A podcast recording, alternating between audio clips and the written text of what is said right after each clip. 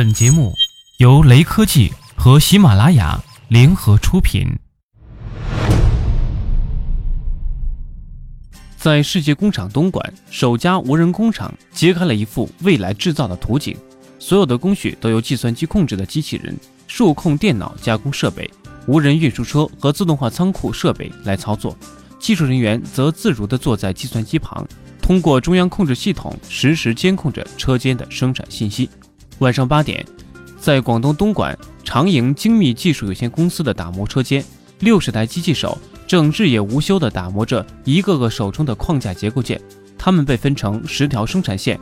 每一条生产线有一条自动传送带上下料。这个过程不再需要任何人力，每条线只有三名工人负责看线和检查。在几个月之前，完成这些工序还需要六百五十名工人。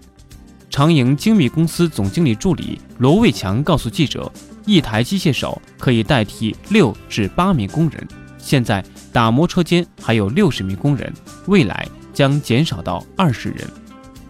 颇有意味的是，这个无人车间的隔壁便是传统的人工车间，如今它已经废弃，四下漆黑，老式的人工打磨设备上已经结有蛛网。这是机器换人计划的第一步。长盈精密公司董事长陈其兴说：“未来两年上岗的机械手将增加到一千台。机械换人计划完成后，整个中后台操作人员将不超过两百人，百分之八十的工序实现无人化。在其位于东莞市大朗镇数控机床车间，现在还有两千多名工人忙碌期间。两年后，这些人要么离开，要么会被分流到其他岗位上。”这个车间也将实现无人化，罗卫强说。与熟练的工人相比，刚上线的机械手只能算个新手，但其生产的产品数量和质量却远超熟工能手。挂在车间墙壁上的生产线数据对比显示，机械手上岗以来，产品不良率从百分之二十五下降到不到百分之五，而产能从每个月每人八千件提高到二点一万件。不能简单的把机械换人看成解决用工难的办法，而是工业自动化、精密化、智能化水平提高和产品品质提高的体现。陈启兴说：“这家企业只是世界工厂的一个缩影。东莞市计划到二零一六年完成机械换人应用项目一千到一千五百个。今年初，广东省提出的三年累计推动。”一千九百五十家规模以上的工人企业开展机械换人，然而不少有意实施机械换人的企业却遭遇前景和技穷两大障碍。罗卫强给记者算了一笔账：一套机械手需要十八万元，目前一个工人年用工成本六万元，而在不同工序上，机械换人的代替率不同，有的工序在现阶段进行机械换人并不划算。而对于一些企业来说，则苦于资金瓶颈而难有进展。记者调查了解到，目前动作复杂度高、精密化程度高的机械设备主要靠进口，但机械手每台约二十万元。如果整个配套设备都进口，一个台组则需四十五万元。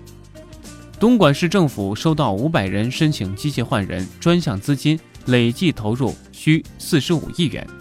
每个企业自动化升级投入高达数亿元。现在制造企业本身就比较困难，很难拿出这么大笔资金进行自动化改造。东莞市经信局技术科科长刘庆堂说：“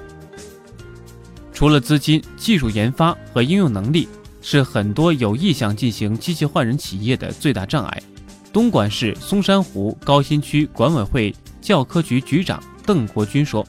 全程自动化改造不是简单从国外买回几台机械就可以实现的。”还需要企业有应用研发的人才和能力。以长盈精密为例，该公司有一个五十人团队，专门进行机械换人生产线匹配实验和研发，还有六百多人的技术工人队伍，可以对机器人生产线进行维护修理。此外，企业还计划对一部分工人进行技能培训，以适应新的岗位需求。无人工厂实质上是工业制造智能化、高端化的一个缩影。随着中国制造二零二五战略的实施，越来越多的无人车间、无人工厂将会出现。